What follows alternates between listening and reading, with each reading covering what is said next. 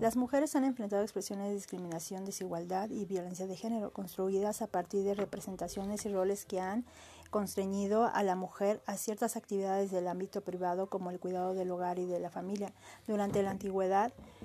se consideró a las mujeres como un apéndice de figura masculina. No, se, no fue sino posteriormente a la Segunda Guerra Mundial que inicia un movimiento internacional que establece las bases mediante diversos instrumentos jurídicos internacionales de reconocimiento y ejercicio de los derechos de las mujeres, lo cual continúa hasta nuestros días.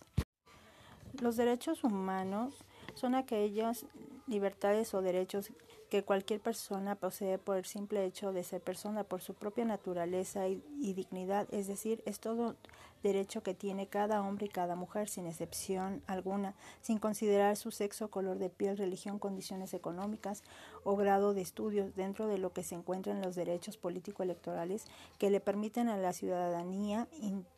intervenir o participar activamente en la organización del espacio público y político. Es por ello que la violencia política contra las mujeres en razón de género representan una violación a sus derechos humanos.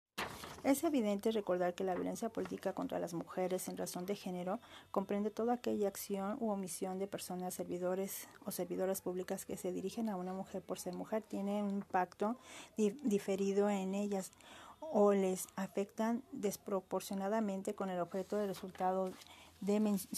menoscabar o anular sus derechos político-electorales, incluyendo el ejercicio de cargo, y se puede manifestar en forma física, psicológica, simbólica, sexual, patrimonial, económica o feminicida.